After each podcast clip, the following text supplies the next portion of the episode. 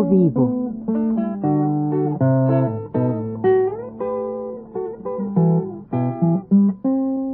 Mis décadas.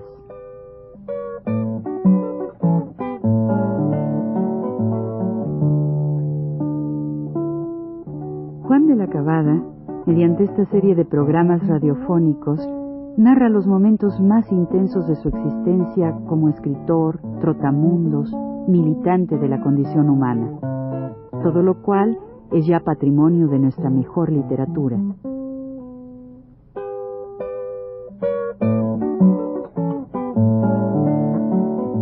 Con ustedes, Juan de la Cabada.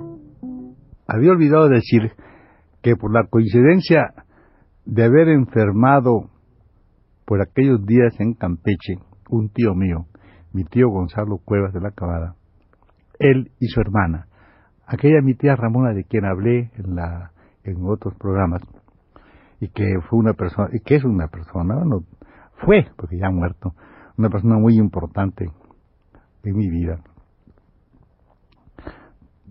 Me acompañó en el viaje, fuimos juntos, o yo las acompañé a ellos, realmente yo me iba a ir de todas maneras, por eso digo que me acompañaron en el viaje. Ahí estuvieron ellos, pero por la enfermedad de, mi, de mi, tío, Gonzalo, ellos salieron de Tiscornia dos días antes que yo. Dos días antes que yo salieron ellos. Y yo me quedé viendo aquella, aquella, aquella especie de prisión, ¿verdad? Que, donde nosotros, los que veníamos en primera clase, teníamos toda la comodidad, cuarto solo, eh, comidas, eh, muy bien, esto, vamos todo, ¿no? Paseo, podíamos irnos por todas partes, los jardines de Tiscornia, por todos lados, viendo de lejos el, el, el, sanatorio para los que tienen este, este, lo que se llama tracoma, esta enfermedad de los ojos, la tracoma que parece que en ese tiempo había mucho, y, pero, y viendo, paseando de repente, me encontré yo una especie de prisión Detrás de aquellas, de unas rejas, había una cantidad de muchachos de mi edad, pero con aquellos trajes este, de pana, con, vestidos completamente diferentes que yo, con boinas, eran unos chicos, los chicos españoles, inmigrantes que venían en tercera clase y que en aquellos tiempos, ¿verdad?, llegaban a montones de España.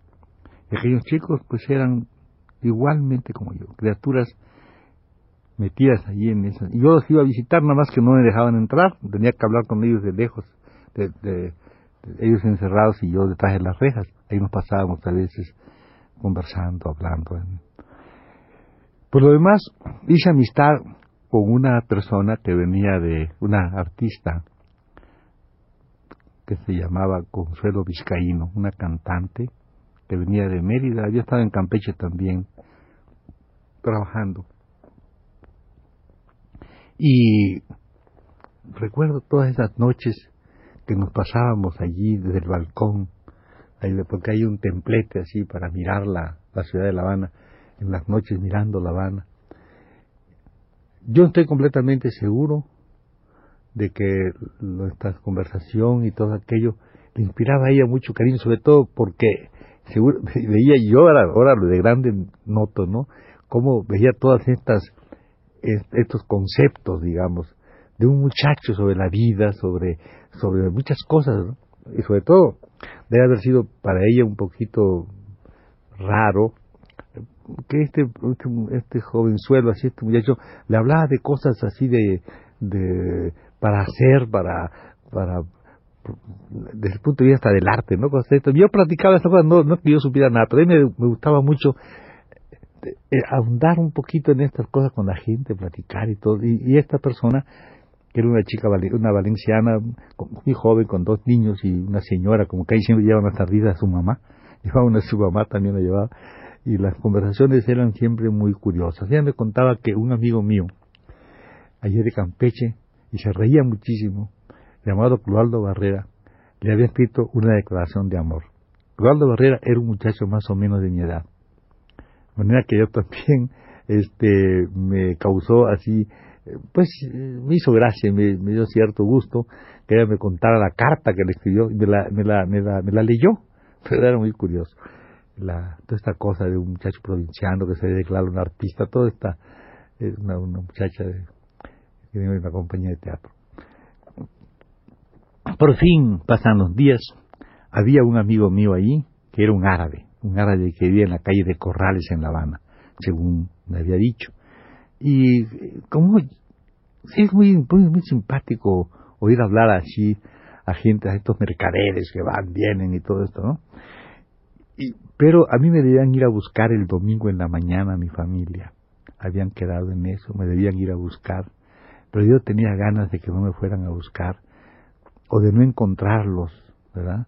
Sino de irme yo solo, porque quería probarme, quería, eh, no sé si eh, se puede entender eso.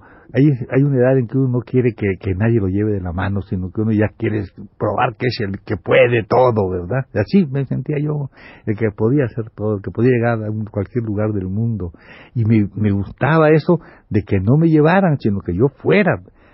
Y muy temprano, este se iba, el muchacho este, me habían llegado por mí, yo no quería que tampoco. Entonces, que, llegaran antes de que, pues si no, pues no hubiera podido irme con este amigo. Le dije, bueno, vamos, ¿no? Y, nos, y entonces él y yo nos salimos.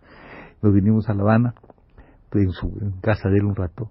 Y luego le pregunté a dónde quedaba este lugar donde iba yo, ¿verdad? La víbora, que era una calle que estaba entre la Gueruela, entre la Gueruela y Gertrudis en La Habana, en la, en la parte de la víbora. Bueno, yo me fui a esa casa, que era la casa donde vivía una persona que yo he querido, cuya memoria siempre venero por, por todo esta campechano, pariente mío, que se llama Ramón Diego, ¿verdad? Ramón Diego. Este hermano de mi tío Domingo era una persona de una exquisita generosidad y gran amigo mío desde muy chico, no sé, por, tuvo siempre una gran predilección por mí. Creo que me quiso como un hijo él. Bueno, entonces yo me fui a su casa, llegué a su casa con la consternación de todos y, pues fueron a buscar, o sé qué, sí, pero yo ya estoy aquí. Y para esto, eh, los que habían ido por mí ya vinieron. Entonces me informaron que mi tío Gonzalo estaba en un sanatorio, en el sanatorio que se llama de la Concepción, en la calle, en la, carta de Jesús del Monte. Pues bien, después del recibimiento fuimos a ver a mi tío Gonzalo, llegamos a su, a verlo a su cuarto de enfermo, estuve conversando con él, y al salir vi un árbol en que estaba escrito quién sabe quién llegó por ahí, algún campechano que tenía que llegar. Y escribió una cosa que es de Campeche, que dice, en la tierra del cazón, el pámpano y el cangrejo se vive y se llega viejo lleno de satisfacción. Es una cosa completamente de un, es un verso campechano que dice que es campeche, ¿no? En la tierra del cazón, el pámpano y el cangrejo se vive y se llega viejo lleno de satisfacción. Me quedo así completamente azorado viendo cómo habían este labrado ahí este en el árbol aquel esta, este, este, este, este, estos versos. Pues bien, después de eso, con gran sorpresa mía, ya estaba yo empleado era la época en que había necesidad de brazos, necesitaba gente para trabajar. Era la época de la guerra, el año 17, y ya habían estado entrado los Estados Unidos en guerra y por lo tanto Cuba estaba en guerra. Era naturalmente un apéndice de Estados Unidos, ¿no? Y claro, pues el, el trabajo debía, estaba en la calle de la muralla número 8, calle de muralla número 8, la casa de Menéndez y compañía. Era un gran almacén de zapatos, que pues mandaba, recibía calzado del extranjero, Cataluña, eh, de, todas, de, Estados Unidos, de todas partes, y de, España, muchos también. Mayor zapatos, calzado mallorquín, y mandaba este, esto a lo que le llaman entonces el campo, es decir, el campo llamaban entonces en La Habana a todas las provincias de, de Cuba, ¿no? Bueno, me acuerdo de aquella tarde, después de esta visita y de todo, me fui a esa casa y eh, me sorprendió la forma de trabajo en aquel lugar. En aquellos tiempos, estas casas, estas, estos almacenes, y casi mucho de la, del, comercio español de Cuba, era a estilo, digamos, todavía feudal. Allí se dormía, allí se comía. Y salían a la calle dos muchachos,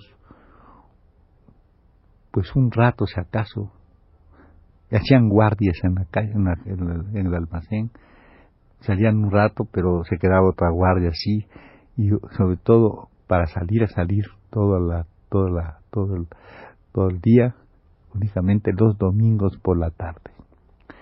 Un grupo un domingo, otro grupo otro domingo. Así era la vida. Bueno, llegamos ahí, llegó la hora de la cena, llegué yo precisamente a esa hora, y a cenar, y luego después a dormir.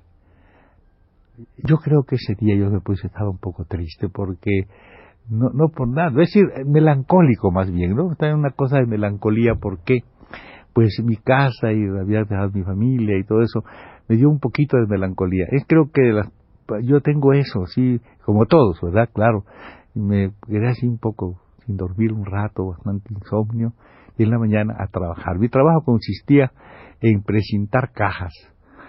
Presentar cajas es colocar toda la, toda la mercancía muy bien acomodada en las cajas, luego se, se le pone la tapa, luego después se dan se, se clavan las tapas, un martillo, se clavan y después de clavarlas se presentan, es decir, se ponen unos flejes, ¿verdad? Y hay unos aparatos para, para asegurar los remaches con, con unos plomos que se ponen y entonces después se rotula. Ese era el trabajo. Ese trabajo lo hacíamos toda la mañana, de nueve de la mañana, comíamos y hasta la hora de la, a la una o dos de la tarde se comía y después ya no se trabajaba más porque empezaba la cosa, no empezaba muy temprano, parece que a las, eran ocho horas, desde las siete más bien, con una hora de intervalo la comida hasta las tres de la tarde. Después las dos, tres de la tarde, la cosa era ya estar por ahí, bañarse todos los días y ponerse allí a, muchos muchachos ponían pues a jugar damas o otras cosas y el que le tocaba un rato de salir, salir un rato y venía y otros nos podíamos, yo me ponía a leer. Era muy, para les causaba mucha sorpresa a los, a los este, jefes de la casa que yo estuviera leyendo. Y me, ¿qué lees, hombre? ¿Qué lees? Y le decía yo, esto, y le enseñaba lo que estaba leyendo. Recuerdo la primera, un libro que le enseño a uno El imperialismo yanqui de Barcasvila. El imperialismo yanqui. Ah, el imperialismo yanqui, muy bueno, es muy bueno, eso decía él, ¿no? Creo que nunca lo había leído, pero le pareció muy bien eso, el imperialismo yanqui y ahí pues ya pasaban los, los días estos y en las noches pues como es natural los otros chamacos me decían, oye, tú no quieres conocer a una, a una italiana, yo conozco una italiana, cosas de estas que siempre pasaban. Y nunca faltaba el día que me invitaban. Y los domingos, yo no sé por qué tan especialmente a mí se me dejaban salir. Los domingos yo salía también, todo salía y me, otras veces yo por solidaridad me quedaba con alguno de ellos, pero casi siempre nos íbamos al, a, los teatros, los teatros, sobre todo en los teatros españoles. Era la época de las zarzuelas, las épocas de, esta, las, de, las, de las operetas, de zarzuelas, de todo ese tipo de teatro lírico español, el teatro de género chico, que siempre es divertido. Y algunas veces, pues íbamos a ver también los, las, las zarzuelas grandes, digamos, Marina o el anillo de hierro, o la tempestad, cosas así de estas. Y algunas veces íbamos a la ópera, era la época de, Hipólito Lázaro, de la Barrientos, y íbamos también al Teatro Nacional, a veces al teatro. Esto era lo que más o menos, esto dura un poco de tiempo, voy a contar la siguiente vez cómo termina mi, esa primera estancia en La Habana y cómo salgo de La Habana para irme a lo que llaman al, al campo. Es decir, yo me fui a poco tiempo, a los dos meses, a Camagüey. Entonces, contaremos en el, en el próximo programa este, este viaje al interior de Cuba.